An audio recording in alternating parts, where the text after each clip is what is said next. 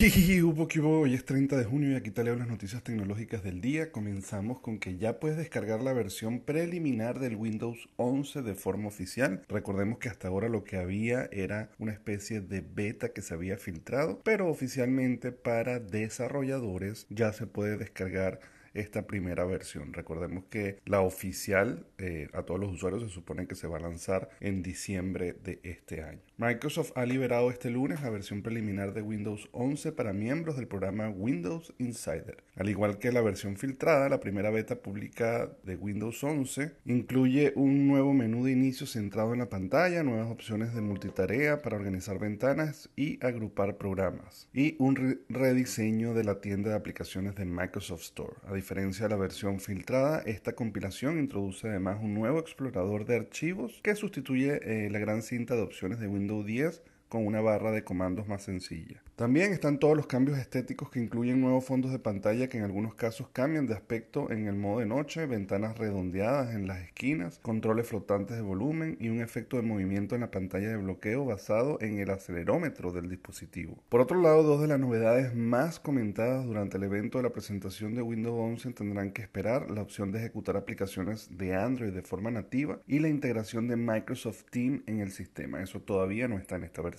Si quieres instalar este primer preview de Windows 11, regístrate en el programa de Windows Insider con una cuenta de Microsoft y luego ve a inicios, configuración, actualizaciones y seguridad, programas Windows Insider y obviamente eso tienes que hacerlo todo dentro de un equipo con Windows 10 para habilitar el canal de desarrollo y descargar las versiones inestables de Windows 11. Es importante señalar lo de inestable porque aunque estén disponibles públicamente, estas versiones son posibles que tengan problemas de inestabilidad, que se congelen, que la experiencia no sea la más agradable porque está orientado a desarrolladores para que puedan empezar a probar sus programas sin importar que mientras tanto en el camino haya otro tipo de errores. Si no aguantas las ganas de verlo, pues inscríbete. Pero si por otro lado no eres tan paciente como para entender estos posibles errores y te quieres llevar una frustración, entonces mejor espérate hasta diciembre. Por otro lado, HP presenta su computadora portátil más ligera hasta la fecha. Las computadoras portátiles eh, o laptops superligeras se están convirtiendo en una tendencia creciente entre los fabricantes. Con equipos como LG Grand y el Samsung Galaxy Book Pro, ahora HP está inventando una opción maravillosa al intentar vender su propio ultraportátil con el nombre Pavilion Aero. Con un peso de menos de un kilo, la Aero no solo es extremadamente fácil de llevar, sino que en realidad es el portátil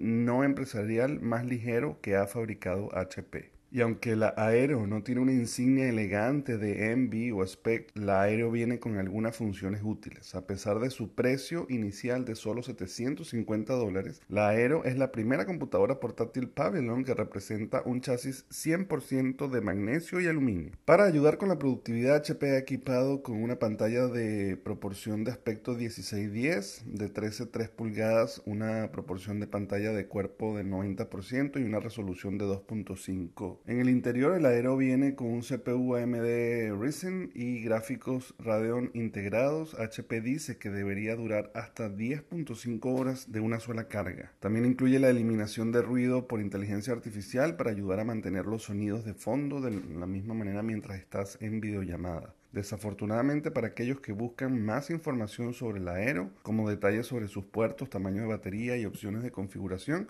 Tendremos que esperar un poco porque HP aún no ha agregado la lista de especificaciones oficiales para este equipo en su sitio de web oficial. Se espera que esta computadora salga a la venta en algún momento de principios de julio a partir de 750 dólares y los nuevos monitores HP de 24 y 27 pulgadas también llegarán el próximo mes a partir de 230 y 290 dólares. Bueno señores, ya saben que me pueden conseguir en todas las redes sociales como arroba el y se pueden suscribir al canal de YouTube o de Spotify para recibir estas notificaciones todos los días. Mañana. Bye bye.